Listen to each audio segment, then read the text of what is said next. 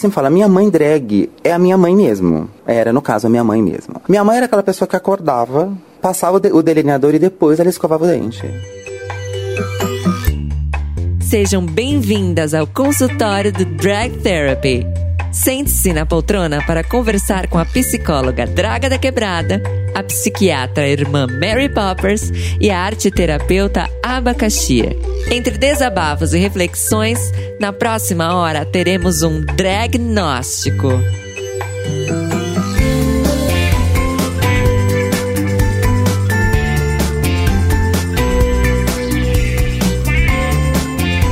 Bom dia, boa tarde e boa noite, nossos Dragaholics. E também quem estiver discreto, curioso, fora do meio escutando, vem mais perto que a gente não morde, tá? Hoje, como sempre, estamos aqui com o nosso painel diagnóstico. Eu, Abacaxi, arte terapeuta, Draga da Quebrada, nossa psicóloga, e a Mary Poppins, nossa psiquiatra. Dá um oi para nossos Dragaholics em casa. Posso dar outra coisa? Claro.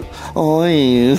Dá um oi, Mary Poppers. Oi, Mary Poppers. E hoje, nossa convidada, como sempre, especial e cada vez uma convidada nova e única, temos ela, a Lulu Calas. Bem-vinda, Lulu. Muito obrigada, meus amores. Muito obrigada. Muito honrada em estar aqui, inclusive. Ah, a gente está. Vou falar por mim.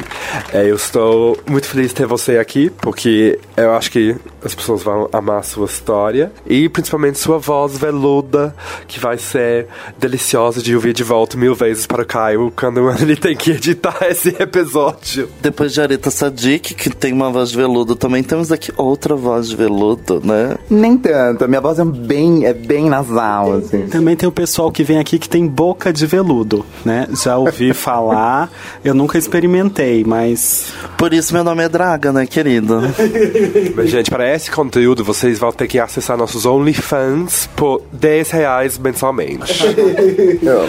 Lulu, bem-vindo novamente. A gente sempre começa aqui com a triagem diagnóstica para a nossa draga aqui, que vai começar com as perguntas mais clichê do rolê. Adoro. Draga. Então vamos lá, conversar com as. Eu agora quero a minha musiquinha. É, é engraçado que a produção faz assim uma cara, sabe? Aquele emoji com as mãos. Sofrimento. Agora, eu não sei se a gente chique para sempre e nunca dá uma música para draga, para a gente sempre imaginar qual deveria ser a música, ou se a gente entrega logo para passar esse assunto. Eu vou falar a todas as temporadas. Eu tá com 60 anos aqui, entrevistando a Verusca de cadeira de rodas. e aí eu vou estar falando. Então seja bem-vinda às perguntas mais clichês do mundo drag. Vamos lá. Lulu, por Lulu. Lulu on Lulu. Olha, louca, eu diria. Aonde eu Então Lulu vem de louca. Sim, se você Lulu meio, Ca- Lulu junta o, o final, o último Lu com o Calas, fica louca. E por que Lulu, Carlos, Carlos, eu imagino que seja por causa da. Maria. daquela funkeira. de- Aquela aquela foi grega. por que não te calhas? Calha também. Conta um pouquinho pra gente então, pra quem. Porque o nosso público é muito jovem, sabe? Ainda não tá assim. As divas antigas. conhecem. isso. Lulu é o seguinte, desde criança as pessoas me chamavam de Lu. Algumas pessoas me chamavam já de Lulu. Então sempre foi um apelido que eu sempre tive, por conta do meu nome ser Luiz. E, enfim, aí todo no momento de criação do nome drag, aí eu pensei, que nome que pode ser? Né? Primeiro veio Calas na, na minha cabeça, até porque por uma semelhança entre Mara Callas e eu. De fato, temos uma semelhança de rosto. Nariz grande, sobrancelha bem marcada, olhãozão grande. Né? Eu adoraria até a voz da Mara Callas, mas infelizmente. Eu acho legal em você que você é uma pessoa que acredita, né? Aí eu acredito. Você, assim. E a minha analista diz que não pode me contrariar, isso é o melhor. É, então, por conta da Maria Callas, que sempre foi, uma, um- eu acho, a maior cantora de ópera, definitivamente. Adoro o trabalho dela, adoro a figura icônica que virou a Maria Callas.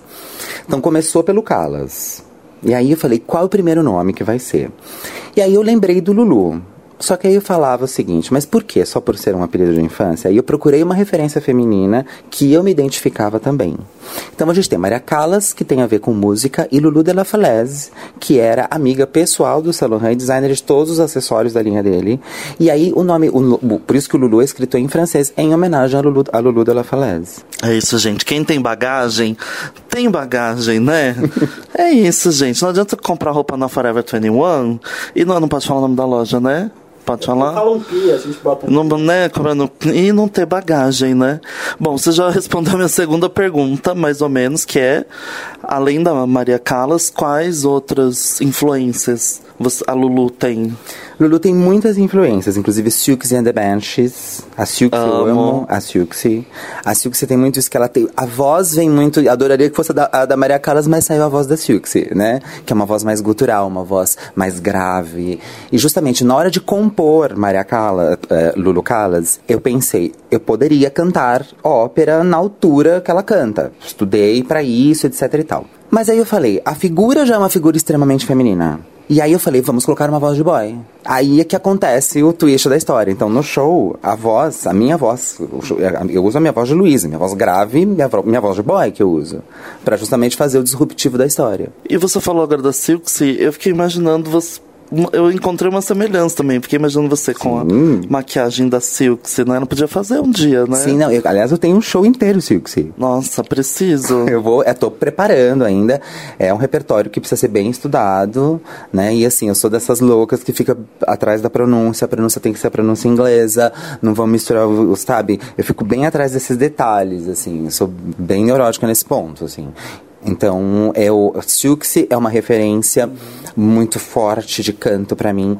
Aí começa a vir as divas negras. Aretha Franklin, Chaka Khan, das mais atuais. Aí das antigas começa a vir as referências da Ella Fitzgerald, da Billie Holiday, da Sarah Vaughan e das mais antigas ainda da da ai, Mahalia Jackson. Que são as primeiras negras peitudas que resolveram dar aqueles agudos todos e sair do coral. E como que começou a sua história na música? Como é que isso se construiu ao longo da sua vida? E como é que isso se juntou agora ah, com o fato de você fazer drag? Nossa, agora vai. Bom, criança viada, né? Eu era uma criança viada. E a minha mãe percebia que eu não parava. Eu tinha, eu tinha sempre que estar em alguma atividade. Foi aí que minha mãe, minha mãe já era pianista e minha, minha mãe me colocou numa aula de piano. Então, com seis anos, eu comecei a tocar piano. E piano, e vai tocando, etc e você começa a se envolver com música. E dali fui pianista de, de pianista tecladista de bandas. Depois cheguei a ser pianista tecladista de orquestras, até chegar nos corais. Aí hoje continuo tocando em corais ainda, né? Luiz toca em, em corais. E justamente, a- e Luiz no momento em que começou a trabalhar com coral, percebeu que também poderia cantar, porque você fazia aquecimento de coral, então sempre tinha que dar referência, tinha que dar afinação pro coro, etc e tal. E aí você vai ali cantando, cantando, cantando. Foi aí que dentro do coral comecei a estudar canto também né? Tanto técnica erudita quanto técnica popular. Canto lírico quanto canto popular, as duas coisas. E aí comecei a estudar, a me envolver com canto, isso em 2000. Também trabalhando com bandas, fazia backing vocal. Então sempre foi essa coisa, meio tocando piano e cantando. Beleza. E aí, Luiz, pianista que tocava, etc e tal. E aí veio toda a história de drag. A minha, eu sempre falo, a minha mãe drag é a minha mãe mesmo. Era, no caso, a minha mãe mesmo. Minha mãe era aquela pessoa que acordava, passava o, de- o delineador e depois ela escovava o dente. Parece eu. Minha mãe era dessas. Coisas assim, aliás, não façam isso em casa. Minha mãe colava os cílios com super bonder e tomava banho com o meu óculos de natação para não estragar os cílios. Amo, já, já amei. Já. Não, minha mãe era, e assim, 350 acessórios. Herdei um guarda-roupa incrível dela, inclusive, né? E, enfim. Então, a minha mãe, desde criança, eu via aquele mulherão se compondo todo dia na minha frente. Minha mãe era uma socióloga e que ela, embora fosse super perua, ela tinha todas as causas sociais. Ela, a obra da vida, da vida, ela dava aula em escola de favela. E o prazer dela era estar lá. E realmente, assim, durante toda a vida, né, lá do bairro que a gente morava, perdia. Eu era conhecido como filho da professora. E minha mãe transformou vidas de muitas pessoas. Embora fosse uma perua louca que ia dar aula numa escola de favela de casaco de pele e anel de brilhante. E ela era. E esse momento moda dela era que era. Era, era onde ela extravasava, aonde ela colocava toda a brincadeira dela, porque ela tinha realmente todo um trabalho muito, muito forte socialmente. Então, todas as minhas referências de moda veio, vieram a partir dela. Foi aí Então eu estudei música, etc e tal. Só que o dia que eu recebi 8 reais de cachê e gastei os mesmos 8 no estacionamento, eu falei, preciso fazer outra coisa da minha vida. Foi aí que eu fui estudar design. Fui estudar design e acabei trabalhando nas maiores revistas de moda desse país. Fui editor de duas delas, inclusive. Então, a moda para mim sempre foi esse lugar onde eu encontrava a minha mãe feliz. E todas as referências. E aí nas revistas eu aprendi muito mais sobre a história da moda, sobre todo o conceito, o porquê das peças, o porquê. Aí você entende que moda não é uma futilidade, sim uma necessidade de expressão. Você entende a moda como uma necessidade de expressão. Beleza, e vida seguiu tocando ali paralelamente no coral, mas não mais profissionalmente, e seguindo trabalhando nas revistas. Depois eu acabei indo para publicidade, fui, fui trabalhar em marcas, trabalhei em marca de beleza já, inclusive. Vida que seguiu. Até uh, o momento quando eu virei drag. Era o carnaval de 2015. Eu sou drag de carnaval, sou nascida em carnaval. Uh, carnaval de 2015 eu separei assim, filmes franceses, filmes iranianos, Fiz toda uma lista e falei o seguinte: eu não quero ver uma pena mexer. Eu não quero ver um confete cair. Eu vou me trancar nesse apartamento, vou comprar víveres para todos os dias para não precisar encontrar com as pessoas. Luiz é assim. Aí, tive feito toda a lista de filmes, etc e tal. Era, na sexta-feira de carnaval, eu virei e peguei e falei assim: esses bichos estão falando tanto desse RuPaul's Drag Race, deixa eu ver o que, que é isso. Nem sabia o que era. Liguei. De sexta-feira a domingo de carnaval, eu assisti cinco temporadas. Apareceu, eu fiz a mesma coisa. Eu enlouqueci, surtei. Eu falei, e eu já tinha herdado, tinha um guarda-roupa, um acervo de moda enorme na, na minha casa já, que emprestava para as revistas às vezes, etc e tal, emprestava para figurina, essa, essa coisa toda. Eu olhei para aquele monte de roupa, assisti o programa e falei, eu vou virar drag. Já tinha todas as referências. E aí me deu a louca, domingo de carnaval, fui pra louca. Entro lá na louca, dou de cara com quem? Rita Von Hunt. Dou de cara com a Rita. Ela acabou o show dela, ela desceu do palco, voei em cima da Rita. Eu falei, eu quero virar drag, o que, que eu faço? Ela olhou pra mim e falou, o seu nariz é bom de maquiar. E aí isso me incentivou muito. me incentivou muito. Foi aí, falei, ah, não, então me ensina. Ela falou, não, pode deixar, vamos se falando. A gente foi conversando. A Rita me ajudou a compor o nome, Lulu Calas, inclusive. Ela muito me ajudou nesse processo de criação do nome, da persona Lulu Calas. E aí, beleza, vida seguiu, né? Rita, eu queria marcar com ela. Ai, vem aqui me ensinar as coisas de, ma de maquiagem. Mas a Rita tem uma agenda muito complicada e ela não conseguia, né? Foi aí, eu sou budista. Aí um dia eu tava lá assistindo o, uh, o Drags, aquele do, do YouTube. Enfim. E aí, o ano de 2015 inteiro, eu fiquei eu já conhecia muito de maquiagem, mas não de fazer a maquiagem, de olhar a maquiagem para uma foto, né? Conhecia muito de styling, mas de compor uma figura numa fotografia, né? Eu nunca, nunca tinha feito maquiagem na minha cara, nada. E eu fiquei um ano estudando, comprei maquiagem, fiquei lá estudando, eu falei, eu não saio dessa casa enquanto não tiver uma perfeição. Ainda não tô, mas beleza, a vida que segue, né? Ah, tem gente que também não tá, né, Aba? e sai. E sai, não é de hoje, não, viu? Mas, ó, em qual momento você desistiu dessa ideia? Porque eu acho que eu já. Ah, todos nós eu decidi já largar isso de cara porque eu sabia que eu ia me frustrar bastante tentando aperfeiçoar em casa antes de sair. Então eu já falei, eu vou cagando e Vou te contar o meu out em drag. Mas qual foi o momento em que você desistiu de, dessa ideia de, olha, vou, vou melhorando aqui em casa? Qual foi o momento que você falou, não, é preciso sair já? Você vai saber. O que só, só, fazer um adendo, que a gente já falou bastante disso aqui, sobre a questão da gente, quando tá começando a se montar, querer procurar a perfeição que a gente não vai encontrar, até porque eu acho que parte do processo de maquiagem também faz parte do processo de vivência do fazer drag. Exatamente. Então, não adianta você. Porque eu lembro que eu ficava muito frustrada. Eu tacava as coisas na parede, eu chorava, porque a minha pele é muito oleosa, eu suo, eu tenho que ficar com o ventilador na cara. E aí, a hora que eu desisti disso, eu desencanei, eu falei: quer saber? Foda-se. Vou sair assim mesmo e vou me divertir. Me propus a me divertir. Eu acho que. Eu acho que até a maquiagem começou a fluir melhor, sabe? Exatamente. Na verdade, esse momento, então, 2015 inteiro eu fiquei estudando em casa, tanto maquiagem quanto styling, né? A sorte que o corpo da minha mãe e o meu eram parecidos, então as roupas dela serviam em mim. Eu sou super Norman Bates. Aceito isso.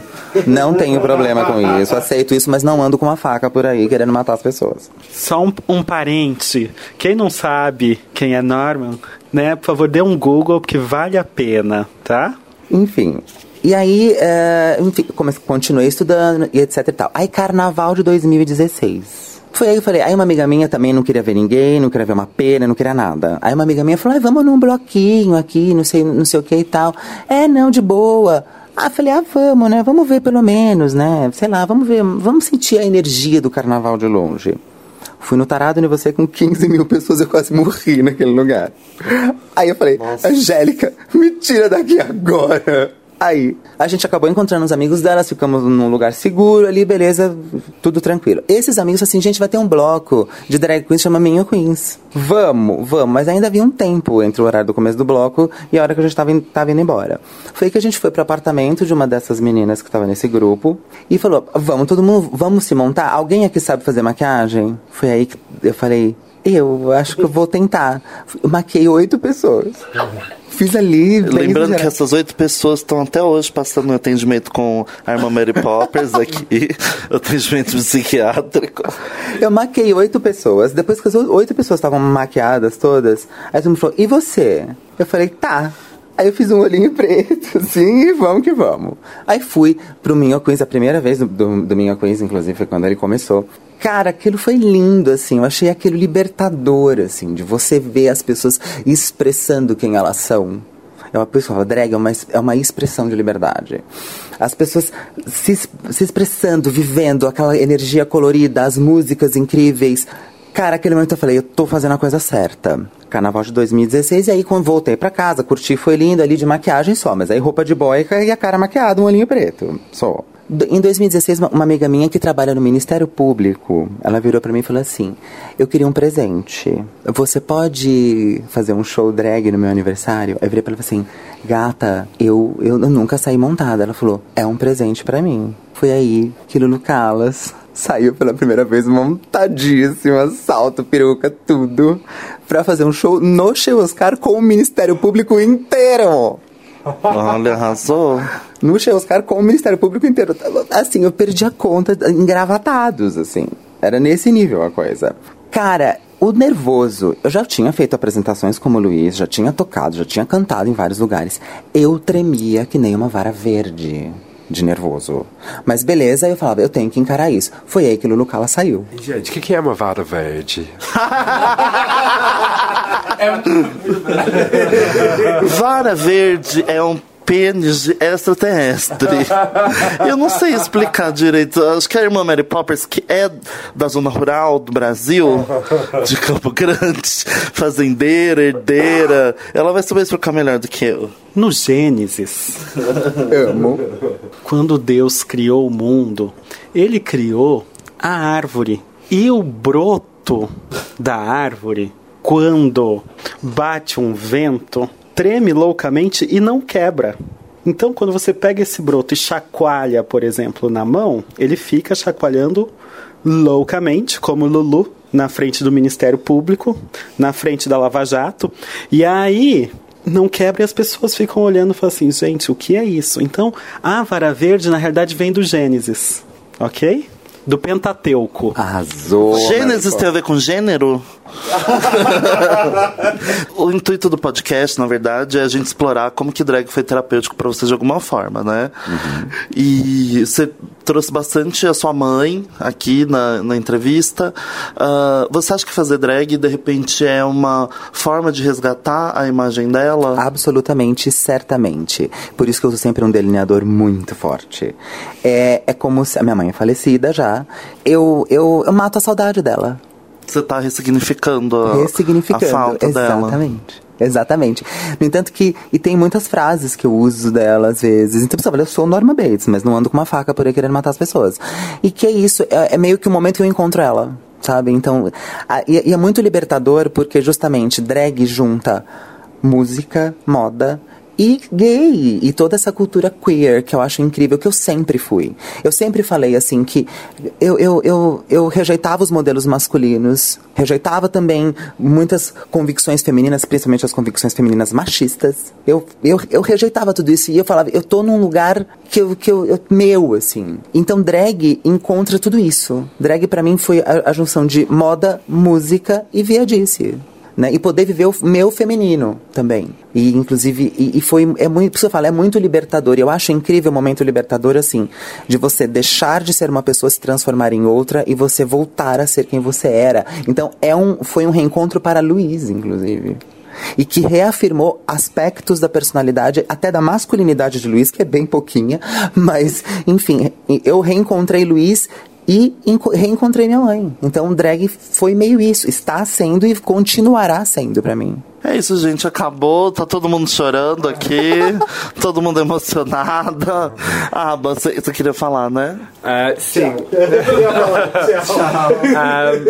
se, aprofundando um pouco mais aqui, uh, se conseguem chegar quais são, por exemplo, os aspectos do Luiz masculino e quais são os aspectos, de repente, tipo...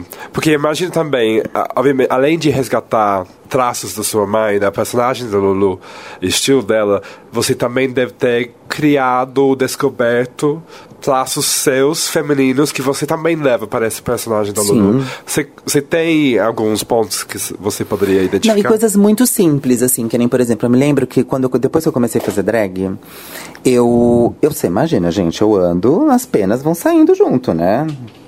Pra tudo que é lado, a purpurina e as penas vão caindo e essa, essa é a minha vida. Até por isso que eu falo, a feminilidade de Lulu, eu nem precisei ficar estudando muito porque eu já tenho muito essa feminilidade, naturalmente. Só que foi interessante porque vivendo essa feminilidade que eu encontrei a masculinidade. Eu me lembro que um dia eu tava andando na Augusta, mochila nas costas, tênis, barba por fazer, na hora que eu olhei no espelho, aí passou ali, no, ali numa vitrine, e eu me olhei no espelho, na hora que eu olhei, eu falei, gente, eu tô 100% boy aqui.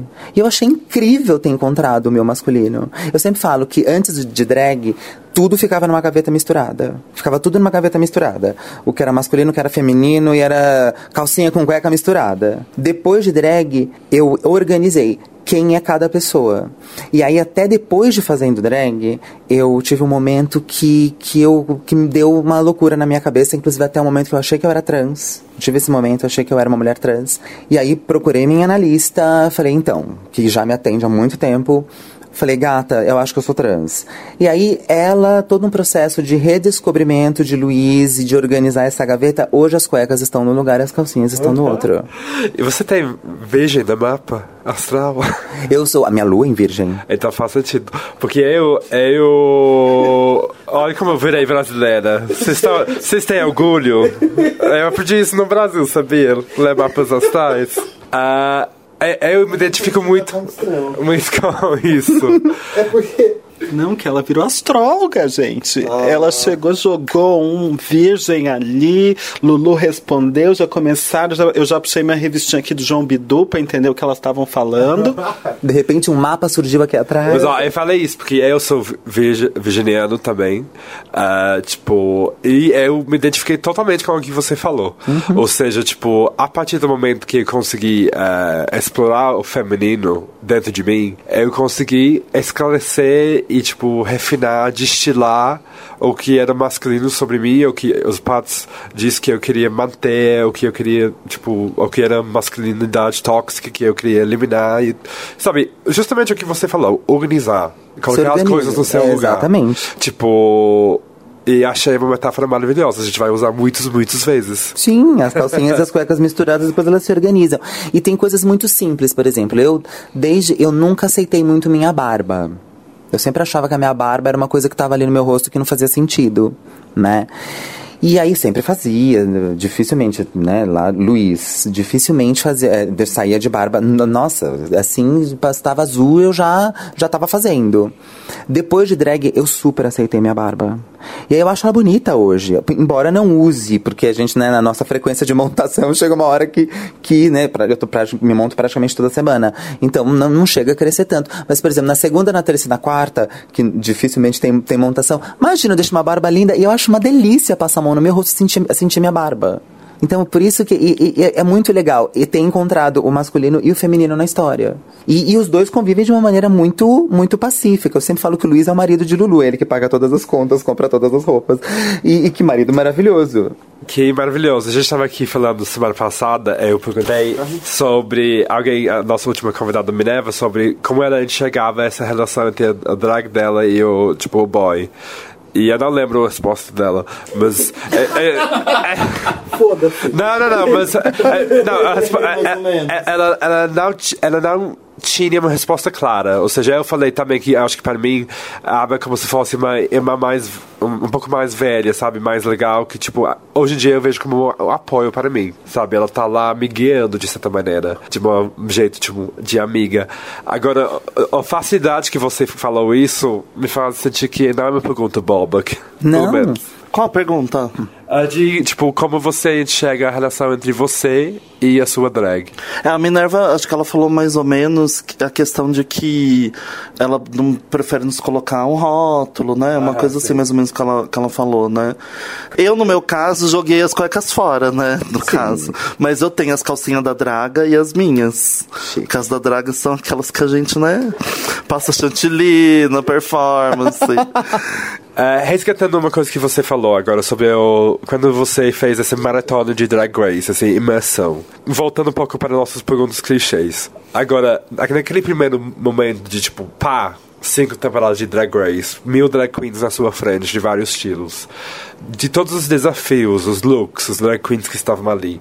Qual que mais te marcou, que mais te chamou a atenção, que mais te incentivou para, tipo, olha, isso eu quero pra mim? Sharon Needles. E que a Sharon Needles, ela, ela é disruptiva. É uma pessoa disruptiva naturalmente. Então, independe.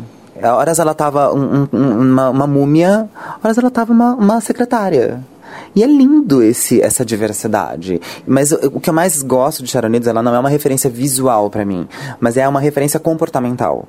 E, e eu acho assim, na hora que eu vi uma drag queen punk, eu falei, isso é incrível. É, eu tenho pensado muito sobre isso ultimamente, porque as pessoas têm uma coisa com Trixie comigo.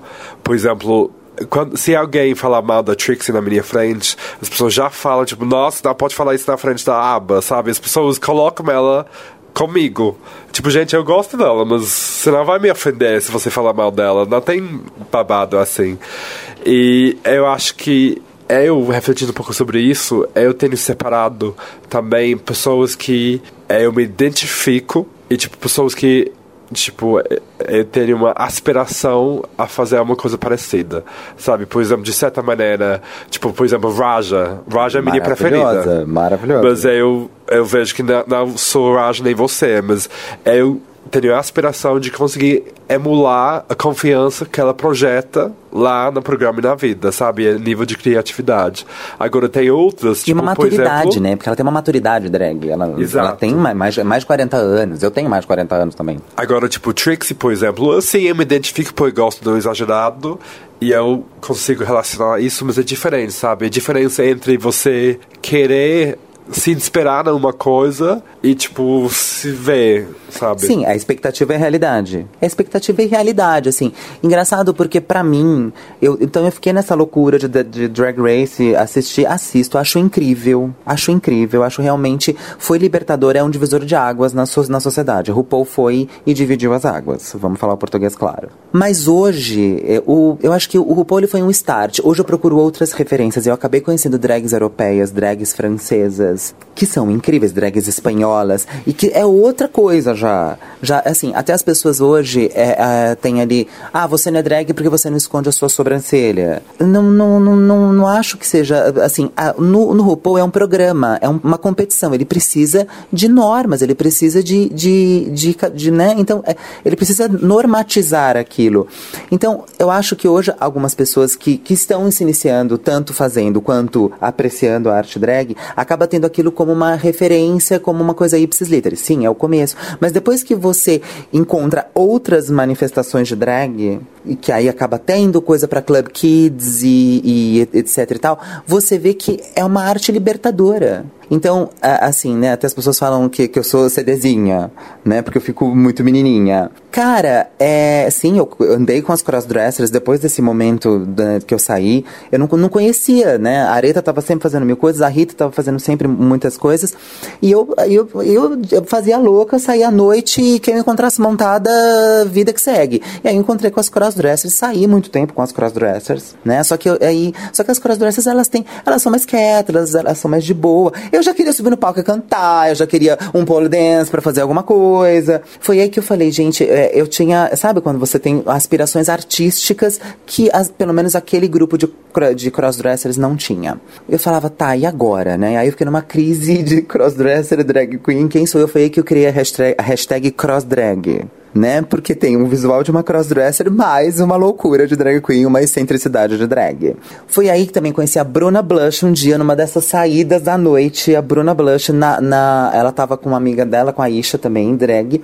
Foi na hora que eu encontrei, duas drags, eu falei, eu pulei em cima da Bruna e da Isha. Eu falei, oi, tudo bem, tudo bom? Já a gente começou a conversar, a gente foi ficando amiga, papapá, papapá. Foi aí que ela começou a me apresentar as drag queens, foi aí que eu me adentrei ao meio drag. Vendo o RuPaul, vivendo todo esse momento, tendo essas essas referências femininas fe, de, da mãe, tendo as referências de moda, tendo essas todas essas dessas figuras todas. E mais drag foi aí que eu, eu, eu falei, drag é muito além disso. E aí, vendo drags, essas drags europeias que já tem outra pegada, que já tem uma, uma. Eu acho uma liberdade muito maior. Sim, o RuPaul precisa ter regras. É uma competição né? Ele precisa ter ali quem, quem faz a sobrancelha melhor, quem usa a roupa tal, quem faz a maquiagem tal, quem não sei o que, tá, tá, tá, tá. Mas assim, é isso. É, é, é uma arte libertadora. É uma arte libertadora do seu feminino, da sua expressão artística, da sua, da sua, de você viver essas duas pessoas. E todos nós, eu li um, um livro, inclusive um livro de, de psicologia que chama-se Os Onze Sexos, não sei se vocês todos aí, analistas e psicólogos, leram, e que é isso, todo mundo tem os dois sexos. Na própria formação do gene X e Y. Então você vive, as, você vive essa, essa vida ao 100%. E drag, eu falo, é uma experiência 360, porque você enxerga o mundo com outros olhos e o mundo te enxerga com outros olhos. Então hoje eu sou uma pessoa muito compreensiva em relação às mulheres, em relação ao machismo, em relação à sororidade, que eu acho isso muito importante, porque só quem tá num salto alto sabe que quer você ficar ali horas no salto. Só pelo fato de eu, de eu também ficar muito mulher, assim, uma figura muito, muito feminina, eu senti objetificação feminina. O cara olha pro teu peito, o cara olha pra tua bunda, depois ele olha pra tua cara. E aí você vê, aí eu viro pra eles assim, várias vezes já me aconteceu de homens me confundirem. Aí eu viro assim, gato, eu não sou original de fábrica. E falo bem grave assim com ele. Gato, eu não sou original de fábrica. E mostro meu gogó. E aí você, você, você entende e vê essa vive essa, você vive, eh, a gente como, mesmo sendo gay, a gente tendo ali toda uma, uma uma empatia com as mulheres e com a feminilidade, mas quando você tá na figura feminina e sente esse machismo, sente que você é diminuída, é, é muito horrível. Então eu, eu fiquei muito, muito mais vivo na causa né, antimachista.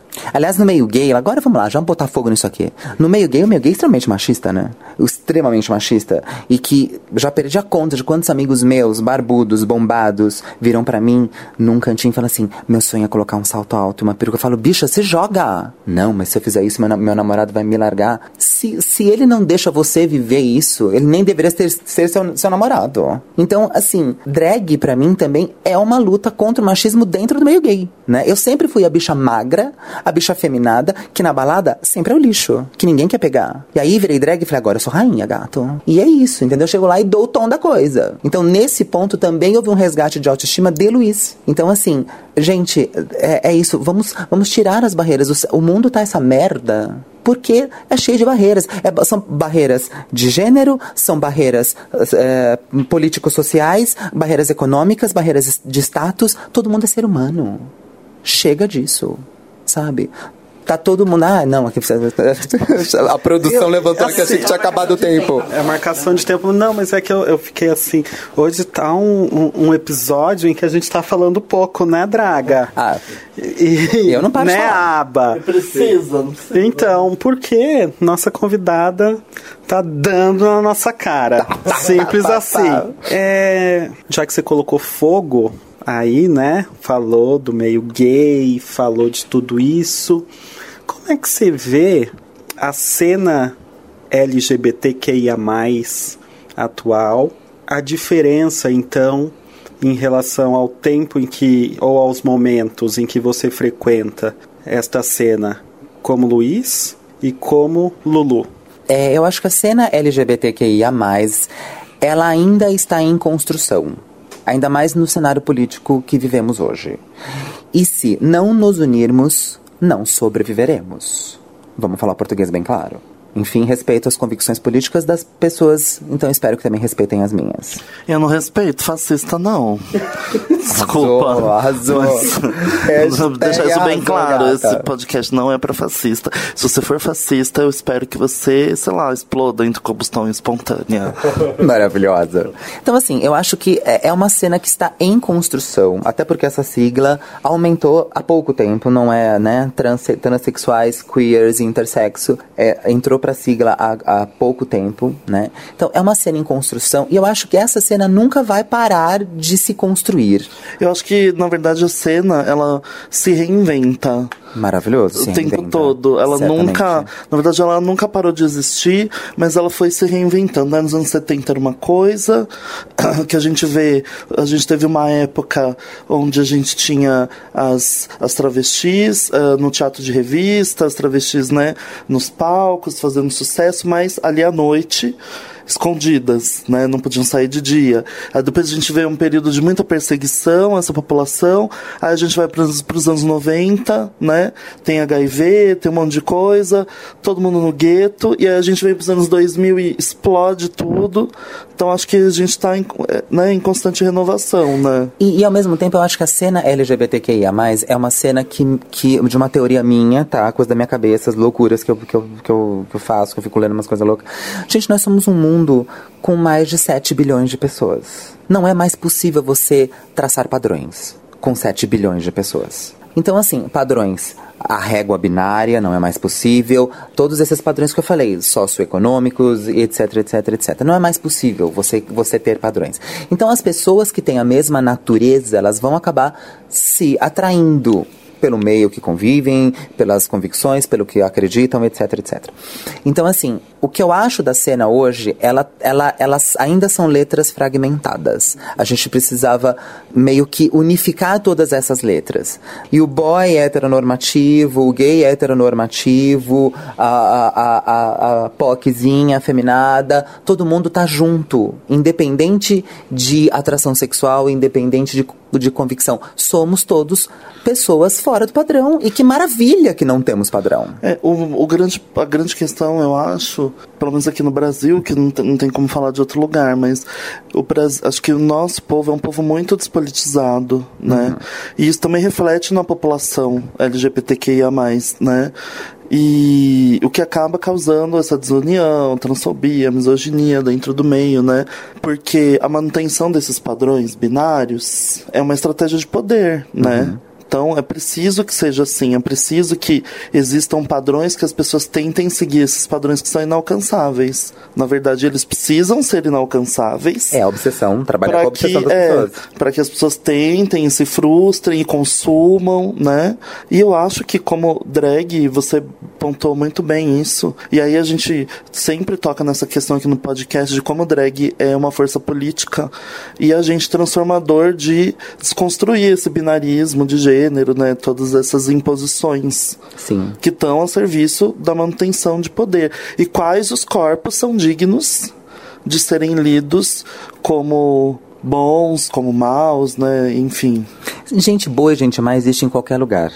Né? Recentemente eu estava conversando com uma pessoa e essa pessoa falou: É, porque não sei o quê, ele, já é um senhor, né? E ele falou assim: Não, porque esse, esse né, um cara drogado, eu não vou confiar num cara drogado que tá jogado por aí. Tarará. Falei: Querido, eu confio mais num cara drogado que tá jogado por, aí do que muito engravatado que tá morando nos jardins. Né? É uma pessoa que tá ali pelo menos expondo a sua verdade e querendo ou às vezes fugir ou querer, enfim, né? A gente sabe que tem muita gente que tá aí bonita, de terno e gravata, cabelo bem cortado, cheio de dinheiro na conta e que tá usurpando milhares de pessoas. Então, gente cretina a gente tem em todos os lugares, seja na heteronormatividade, seja na, na, no, no binarismo, seja na classe, na classe social.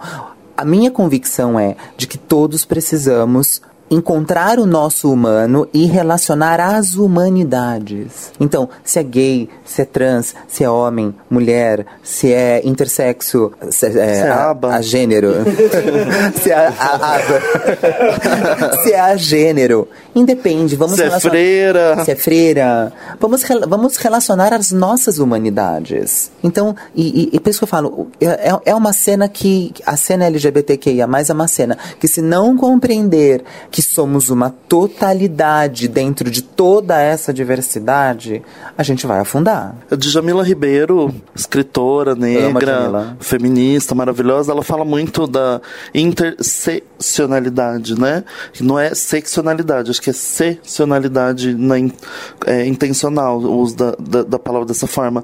Porque assim, não tem como você lutar pela. Ela diz, né? Não tem como você lutar pela causa negra sem lutar ah, pela causa ah, das pessoas gordas, né? E, e- e as mulheres, e, e, enfim, das pessoas. E aí não tem como você lutar pela causa das mulheres sem lutar pela causa das pessoas trans, né? Que tudo tá meio que interligado. Tá tudo entendeu? interligado, porque todo mundo é humano no fim, no fim das contas.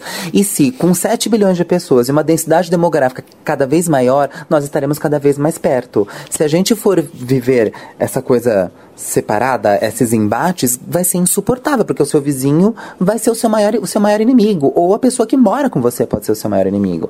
Vamos, el- vamos eliminar tudo isso e relacionar às humanidades. É difícil, é difícil, é um exercício de tolerância, é um exercício de paciência, sem sombra de dúvida.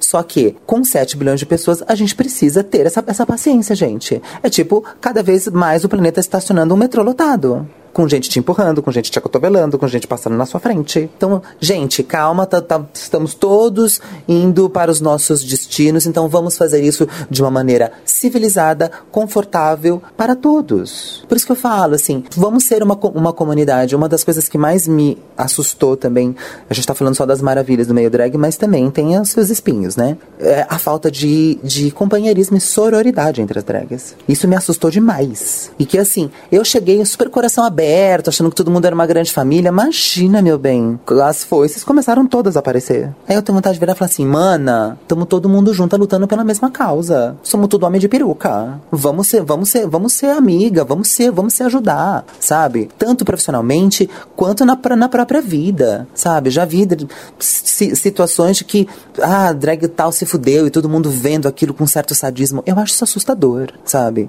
Eu, eu não acredito nisso, isso não é uma convicção pra mim. Lógico, vendo esse cenário, você acaba se, né, se relacionando mais com as pessoas as quais você vê que não são nocivas a você. Mas eu já encontrei com pessoas extremamente nocivas também no meio drag. Mas eu acho que é uma coisa que você comenta, é falta de, olha, de esticar abraço e falar, olha, eu acho que você está fazendo alguma, alguma coisa errada e dar uma crítica construtiva, né? Eu acho que muitas pessoas, igual você comenta, tipo, quando começa a ver alguém fazendo alguma coisa errada ou falhando de alguma maneira, pega a pipoca e senta e assiste. Exatamente, é, é assustador isso, esse sadismo. Então, é- eu acho que é isso, assim, eu- esse, esse conceito que o- as mulheres muito usam hoje, que é a sororidade, eu acho que o- a gente precisa levar isso para todas as outras siglas e tudo que é possível. O ser humano precisa entender que é isso, somos todos seres humanos, cara. Isso também pode ser um papel importante da né? Porque af- afinal a gente atravessa Exatamente. grupos pelo próprio estilo da arte, né? A questão de atravessar barreiras de gênero, de sexualidade e trazer o movimento mais junto. Exato, possível. exato. Agora, Lulu, você está sentada confortavelmente? Muito. Ainda bem. Que agora é quando a gente vai abrir nossa aba caixinha de Pandora.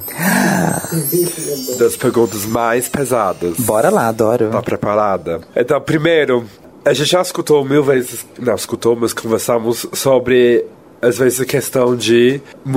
Tem uma geração nova se montando cada vez mais jovem, né? E isso, pelo menos, me frustrou também na época quando eu.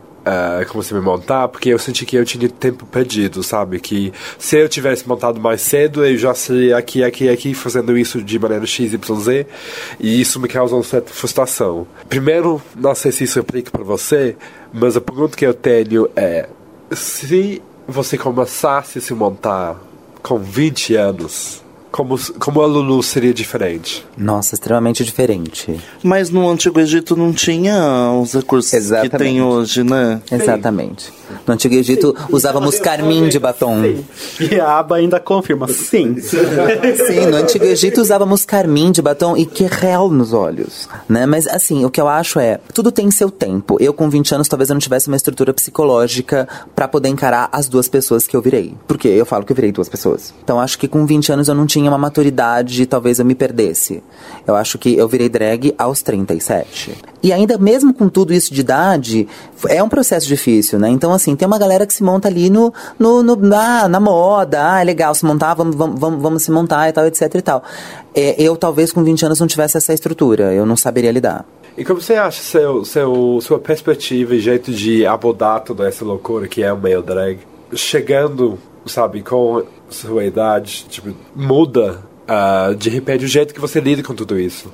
Olha, é... o, que, o que eu sinto, de, como eu lido com, tu, com tudo isso, eu acho que a gente fala tanto de pluralidade e de inclusão. Então vamos, vamos incluir aquele menininho que tá lá pondo a peruca pela, pela primeira vez, querendo virar drag. Vai vem cá, meu bem. Perdi a conta de quantas pessoas já na balada eu já ensinei a passar delineador, sabe? Então, gente, é, é, essa sororidade, é essa, é essa humanidade. Também já, essa coisa que, que eu falei, né? Já vários amigos meus barbudões, bombadões, extremamente masculinos, já foram na minha casa pra peruca e salto, que era o sonho da vida deles. E eu super realizei esse sonho deles. Uhum. De, de repente, eu tô pensando aqui, que uma característica, talvez estereótipo da, da geração mais nova é justamente concorrência, né? Que acho que quando a gente é tipo nos 20, é, gente, Isso é a natureza a tá masculina também, né? conquistar o mundo. Né? Todo mundo que acha que quer ser estrela, quer ser famosa, quer ser melhor, quer, ser, quer, quer, quer vencer o prêmio. E de repente. Mas eu acho que é isso que ela falou, acho que tem muito de machismo nisso. Uhum. Porque você vê as as mulheres que fazem drag, mulheres cis, mulheres trans, é uma relação totalmente diferente. Uhum. Pelo, é menos de, pelo menos de grande parte das que eu conheço convivem comigo. Assim, não posso falar por todas, mas o pouco das drags mulheres que. Uh, da, da, e pessoas trans que fazem drag que eu conheço é assim, um clima totalmente diferente do que fazer drag com homens, sabe? Porque as mulheres já têm essa sororidade mais desenvolvida que os homens. Então, assim, o que eu acho é agora já aproveitando que estou num consultório psiquiátrico, todo mundo vai se frustrar um dia, meu amor. Uhum. Então essa vizinha que tá lá com 20 anos, achando que vai ser a, a próxima RuPaul, vai chegar uma hora que ela vai falar, ih, não é bem assim. E aí essa frustração que vai fazer ela entender toda essa humanidade e essa cooperação que existem entre, entre as drags. Uhum. Até porque a beleza passa, mas a estupidez continua. Maravilhosa. Agora, próxima pergunta. Uh, a gente também gosta de separar ah, questões de gênero e sexualidade. Ou seja, principalmente, a gente fala sobre a questão da arte drag trabalhar ferramentas de gênero, símbolos do gênero e tudo. Mas, pelo menos, quando começar, e falando também da minha experiência, eu acho que as questões do gênero e sexualidade estavam meio interligadas, sabe? Eu enxergava me montar como um jeito de eu libertar a minha sexualidade por conseguir usar uma máscara, literalmente. Por conseguir sair com uma cara diferente, imaginava que isso fosse me fa facilitar eu flertar com pessoas na balada, por exemplo. Como é essas experiências da Lulu assim, recebendo cantadas na balada. Você recebe muita atenção de quem, como é, você interage, você devolve. É, é babado. Esconde tudo, não Isso esconde nada. Não escondo. Isso é muito babado. Uma dica, batom mate, que aí depois da mamada ele não sai, fica belíssimo. Sim, amor. Já, já, já essa parte vai ser editada, espero. Já passamos por essa experiência. Assim, é, é, o que eu falo, né? O Luiz era aquela bichinha magra caída no canto da balada. E Lulu virou um sexo, sim, um sex symbol, assim. E, eu já, e os caras, aliás, até uma das coisas que, que me fez até achar que eu era trans uma época, porque assim, os caras que se apresentavam para mim quando eu tava montada, que me cantavam, eram os caras que eu jamais, jamais pegaria de Luiz, assim, sabe? Uns caras gatíssimos, uns caras incríveis e, e etc e tal. Vivi isso, peguei sim, peguei sim, vamos lá, vamos botar fogo nisso aqui. Levei pro apartamento também. Prendi bem a peruca e a vida seguiu, se é que me entendem. Depois, gente, a gente vai postar tutorial de como aprender a preocupar sexo. Exatamente. E assim, vivi isso e realmente isso também me mostrou, me fez, me fez, me fez conhecer quem, quem é Luiz. Então, assim, Lulu é uma figura, uma figura fetichista, uma figura femme fatale, assim, que é uma figura muito que eu, que eu busco isso na, na, na manifestação de Lulu. Só que assim, eu aproveito né, essas cantadas, eu acho, é, me envaidece muito, mas a pessoa está apaixonada por uma imagem desenhada, ou seja, ela, a pessoa está apreciando um quadro. O artista está ali só do lado vendo a reação do público. Então, assim, é, é muito envaidecedor, mas foi confuso uma época, foi, não entendi, não entendi, questionei sobre ser trans, e etc e tal, mas hoje eu entendo que é uma apreciação à obra. E ao mesmo tempo, até uma coisa que eu acho incrível e que quebra muito esse eu, é, essa ponta, né, homem branco hétero. Quando vem um homem branco hétero né, que está na, no topo da pirâmide me cantar, e eu falo que eu não sou uma original de fábrica, eu vejo a pontinha da pirâmide cair linda, e isso é um, assumo que eu tenho um certo sadismo em ver esse homem branco se quebrando inteiro na minha frente. Então, assim, ok, mas também respeito a humanidade dele. Então, assim, é difícil lidar, foi difícil lidar, mas hoje eu entendo isso como a pessoa que aprecia um quadro e o pintor tá ali do lado vendo. Agora, a gente sempre pergunta para a última convidada deixar uma pergunta para você. O que, que foi, Draga? Compartilhe com a gente. Não ia fazer aquela piada. Já que você está falando aí de pintura, você pinta como eu pinto? Ah, eu pinto com qualquer coisa, meu amor. Uh, e a pergunta que a Minerva deixou aqui para você era se o toque ainda dói. Eu posso entender toque de que maneira? Toque, toque, toque, toque. Ah, o toque. Ah, não. Eu, aliás, eu nunca. Eu, eu, eu sempre faço de uma maneira bem confortável. traduzindo para quem tá ouvindo, né? O tuck ou tucking é a a neca em português. Esconder o peru. Eu, eu sempre faço de uma maneira muito confortável, né? Eu sempre me preocupei também com saúde. Então, por isso que assim, eu vejo drags que fazem loucuras e que. Uh, eh, se apertam e se machucam e, e na hora que, né? Eu não, eu sempre respeitei meu corpo. E eu acho que, então, por isso que eu sempre faço, faço com calcinha, que é uma maneira extremamente confortável. Dá para fazer o xixi, tira, põe de volta, tá tudo bem. Então, não, não, não, nunca me incomodou porque também sempre soube lidar com ele desde o início. Ótimo. E agora, por favor, deixe uma pergunta para nossa próxima convidada. Para a próxima convidada, qual é a relação da drag dela com o homem dela? É, eu amo, já que eu já fiz essa pergunta, vamos reciclar sim, que eu acho que é uma pergunta ótima. Uh, e eu ia te falar para responder, mas você já fez. Então eu vou passar para a Mary Pops, que agora vai fazer um diagnóstico pra gente. Antes disso, porque a aba ela se perde no roteiro, eu vou passar para a Draga para fazer a pergunta, a última pergunta clichê. Já tava esquecendo da minha pergunta. É que ela odeia essa pergunta, né? Então, a nossa última pergunta clichê, e clichê porque eu sempre faço para todas as pessoas que vêm aqui desde o primeiro programa. Drag, pode tudo? Pode. Pode tudo drag pode tudo, é que nem arte. Então a gente tinha ali, eu sempre, eu sempre relaciono drag com artes plásticas porque é muito fácil de visualizar.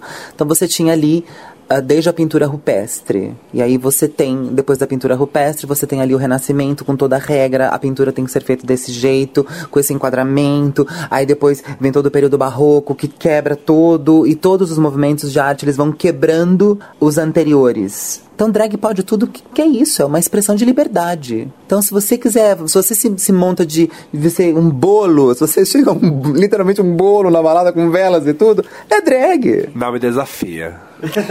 Exatamente. Eu já quase me vesti de bolo, né? Mas o chantilly descorreu, não deu para cobrir tudo. Drag pode tudo desde que ela se respeite e respeite as pessoas que estão à volta dela. Porque respeito tem que ser essencial, né? Se não houver respeito, aí já não existe humanidade, não existe arte, não existe nada disso. Parabéns. Muito obrigada. e agora, né, para finalizar o diagnóstico da irmã Mary Poppers, a minha hipótese diagnóstica é um de um incesto pleural, assim, uma coisa, né, congênita, abrangente com uma pitadinha de cheque platônico, eu acho.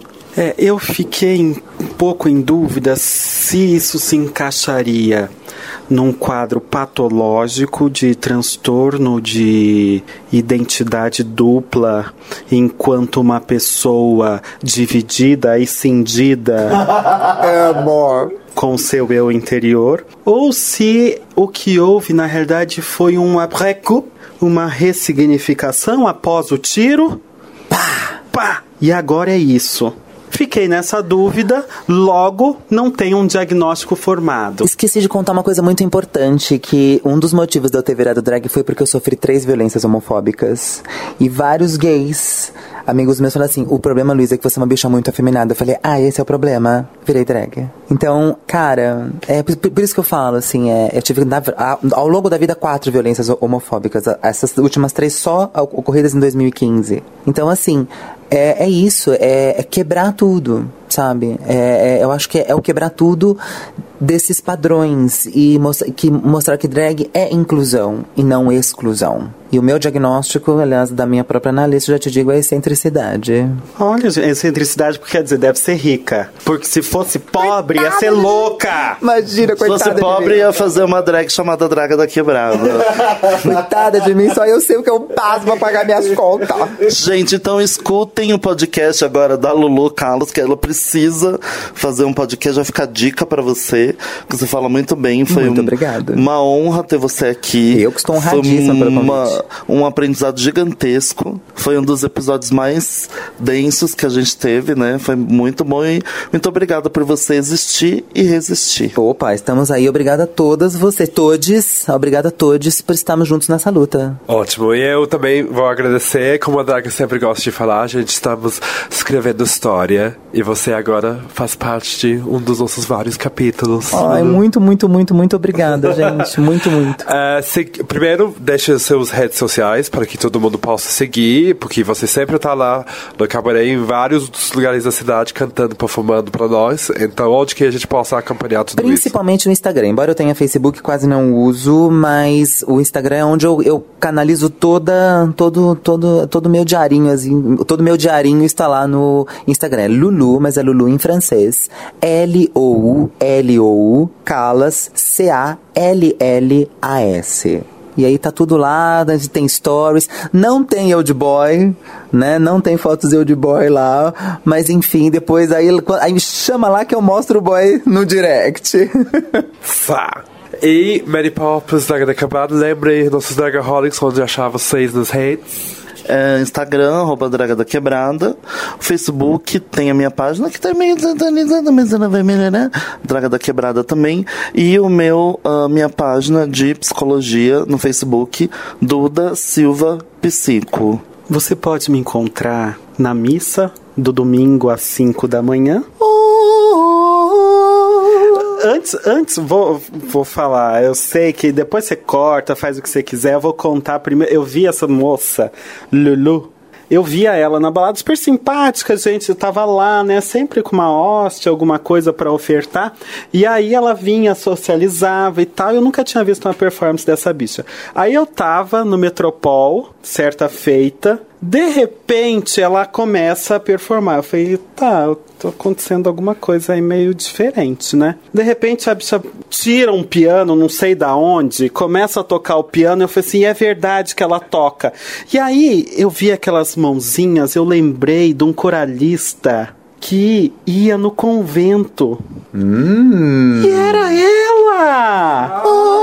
A gente já se conhecia! Nós fizemos, um- vamos fazer mudança de hábito drag. Exato! Não, não brinque com isso, esse é meu maior sonho. Ain't no mountain high. Olha que bafo. Então aqui fica a minha rede social, que é Diocese. Mentira. Irmã Mary Poppers, ok? Um beijo para vocês. Eclesiastes, sempre bom ler Eclesiastes capítulo 2 de manhã cedo. Segura na mão de Deus.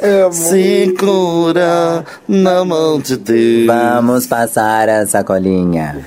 E então, por favor, me siga também, arroba Dragventures, o Procura Abacaxi. E principalmente nosso canal oficial do Drag Therapy no Instagram, arroba Dragaholics Anonymous. Se você não conseguir achar, é, digite Drag Therapy, que nosso pílulazinha azul e rosa vai aparecer lá pra você dar um cliquezinho. Muito obrigado, Lulu. Eu que agradeço. A gente se vê pela noite. Beijão. E antes de acabar. Não, isso aqui é um adendo que eu tô, tô tentando introduzir no programa e a gente não consegue, então vai ser o teaser, tá? Que é agora. É o momento do confessionário. Você- eu gostaria. Assim, sinta-se à vontade para fazer uma confissão sua ou de algo de outra pessoa, sabe? Aquilo, aquela coisa que fica guardada, que você precisa é, partilhar com alguém e saber que aquela informação tá segura. Pode falar pra gente. Lulu no confessionário. Ah, putz, quase não tenho, porque eu ponho tudo pra fora, gente. Eu não guardo nada de Nem dos outros? Nem dos outros. Eu não ponho tudo pra. Cara, eu ponho tudo pra fora. Eu vivo todos, os- todos os meus segredos, eu trago eles todas, a- todos à tona. Eu não deixo nada guardadinho na caixinha, não. Eu deixo tudo vazar. Coisa escandalosa da moda. Então conta algo a louca. Ah, uma coisa escandalosa da moda. Pode ser. Tudo, tudo é uma grande jogada de marketing. Ninguém precisa de nada daquilo. É tudo mentira. Tá absolvida, gente, depois dessa. Pelo menos pela gente, pessoal da moda talvez. Eles precisam trabalhar. A gente precisa. é, essa, essa galera de moda precisa Chupa trabalhar. essa, Glória Calil. Beijo, Glória. É, as pessoas precisam, precisam trabalhar, elas, precisam- elas criam as necessidades da- nas, nas pessoas. Isso, é- isso é a função do marketing que se aplica à moda, que se aplica à beleza, que se aplica a carros. E que é isso, é, é uma necessidade que você cria. Então, essa confissão que ninguém percebe, que tudo isso que tá aí, todos essas, esses, esses símbolos, ah, eu tenho que ter a bolsa tal, eu tenho que ter a, a, a, a- sabe? Esses, é tudo uma necessidade criada. Amor, você não precisa de nada disso. Sabe? Uma vez eu me lembro que eu tava, eu tava com uma bolsa, uma bolsa com uma, com uma grife, era uma bolsa grifada, que ganhei a bolsa por conta de toda essa relação. Aí uma pessoa quase teve um treco na hora que eu vi minha bolsa. Eu falei assim, ela falou, ai, a sua bolsa é essa bolsa. Eu falei, gata, é só uma bolsa isso. Então é isso, gente. Ok, mas poderia ser uma bolsa que eu comprei aqui no, no camelô também. Então é, entenda a sua necessidade, sabe? E não caia nessas armadilhas do marketing. É isso, gente. Um beijo pro Versolato. Versolato já morreu? Já morreu. Onde anda o Versolato, gente? Um beijo pro Um beijo pro Versolato. Tá sumido o Versolato, né? Beijo, Leila Lopes. Beijo, segura, E Berenice. é isso, gente. Acabou. Cadê o coral? Acabou. Acabou. Acabou. Por hoje, nosso tempo de atendimento acabou. Não deixe de retornar para o próximo episódio do Dragnóstico.